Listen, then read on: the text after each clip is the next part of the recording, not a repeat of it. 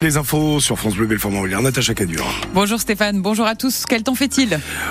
Un ciel gris pour commencer cette journée avec euh, quelques pluies éparses et puis euh, des précipitations qui vont cesser rapidement. Les températures ce matin entre 3 et 5 degrés, météo complète après les infos. Mois ferme pour un retraité ayant voulu échapper aux gendarmes. Cet homme de 65 ans a roulé sur le pied d'un militaire en voulant s'enfuir au volant de sa voiture alors qu'il conduisait sans permis. C'était il y a un an à Giromanie. Son avocat a tenté de plaider l'insanité hier au tribunal de Belfort, tant le comportement du retraité interroge Nicolas Joly. Quand les gendarmes essaient de contrôler le conducteur, il fait semblant de ne pas les voir. Il se sert même un café dans sa voiture alors que les militaires toquent à la fenêtre. Ils le préviennent qu'ils vont casser la vitre. Pas de réponse. La menace est mise à exécution. L'homme fait alors marche arrière, écrase le pied d'un gendarme et s'enfuit. Il traverse Giromanie en trombe, s'arrête dans un champ. Quand il voit les militaires s'approcher, il sort une barre de fer de son coffre. J'avais vu un sanglier, tentera-t-il de se défendre, mais il menace tout de même les gendarmes. L'un d'eux le saisit par derrière, le maîtrise, il est finalement arrêté.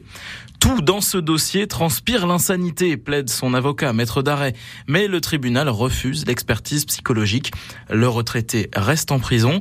Plutôt calme pendant l'audience, il s'emporte à l'annonce de la peine et lance des menaces de suicide. Le retraité est condamné donc à 6 mois ferme et 18 mois avec sursis. Il devra aussi indemniser les gendarmes. Il n'est plus possible de louer une voiture électrique à tarif social depuis hier. Le gouvernement a suspendu ce dispositif réservé aux plus modestes car l'offre a été victime de son succès.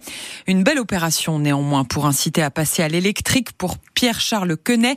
Il est conseiller commercial chez Renault à Montbéliard qui a passé une quarantaine de ces contrats. Oui, oui, on a eu énormément de demandes depuis la mise en place euh, sur début janvier. Beaucoup de contrats qui ont été faits, beaucoup de demandes, que ce soit au niveau national et même au niveau, euh, au niveau plus local sur la concession. Et là, effectivement, c'est stoppé.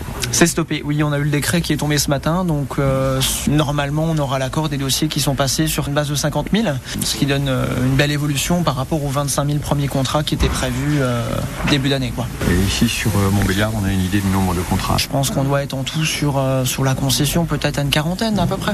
C'est dommage que ce soit arrêté. Oui, c'est sûr. Après, c'était une belle opportunité pour avoir des véhicules effectivement euh, à coût abordable. Pour les gens qui n'ont pas forcément les moyens de mettre 4 ou 500 euros par mois sur des mensualités, euh, ça leur a permis quand même d'avoir un véhicule neuf euh, vraiment à coût abordable et c'était une belle opération. La concession continue de louer des voitures électriques Twingo à partir de 200 euros par mois. Et vous, faites-vous partie de ceux qui ont testé ce leasing social? Aimeriez-vous acheter une voiture électrique prochainement? Est-ce encore trop cher selon vous? C'est notre question du jour. Appelez-nous au 03 84 22 82 82 si vous souhaitez réagir.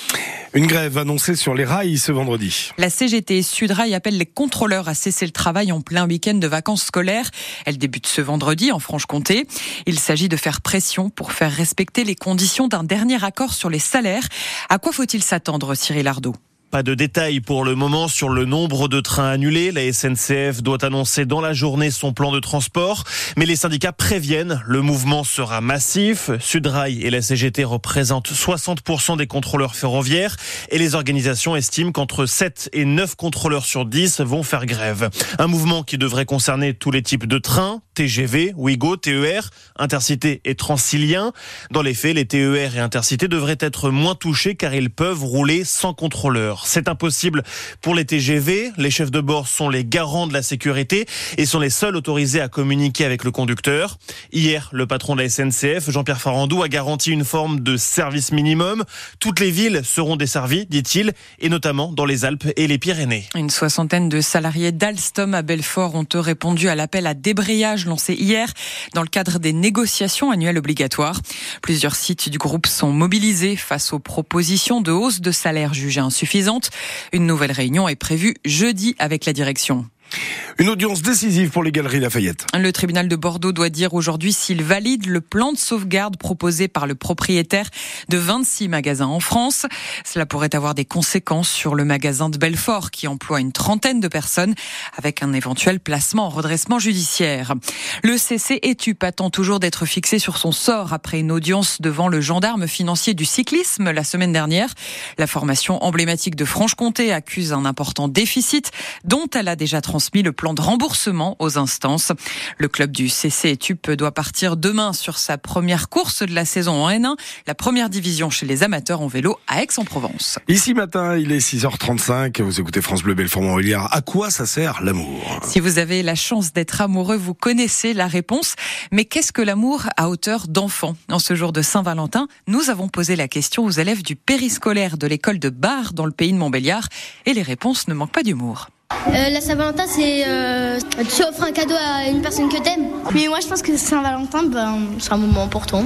Enfin, c'est le moment fait euh, spécialement pour les amoureux. Hein. Mais, mais en fait, moi, j'ai remarqué un truc, c'est que dès, dès que t'es, dès que t'as des papillons dans le ventre, tu vois, t'es amoureux. Quand on est amoureux, j'en ai beaucoup occupé. C'est comment Bah- d'être amoureux, c'est comment Bah, des- Ça dépend, faut qu'il soit fidèle, gentil, euh, drôle, qu'il soit toujours attentionné. Et c'est facile à trouver un amoureux attentionné Non. Non. À la cantine, on se disait tous, ouais, on doit tous dire nos amoureux et tout. Moi, si j'aurais une petite amie, moi, euh, pour la Saint-Valentin, euh, je- ça serait un bébé. T'as le sentiment d'être plus entouré, non Et une bonne Saint-Valentin à tout le monde.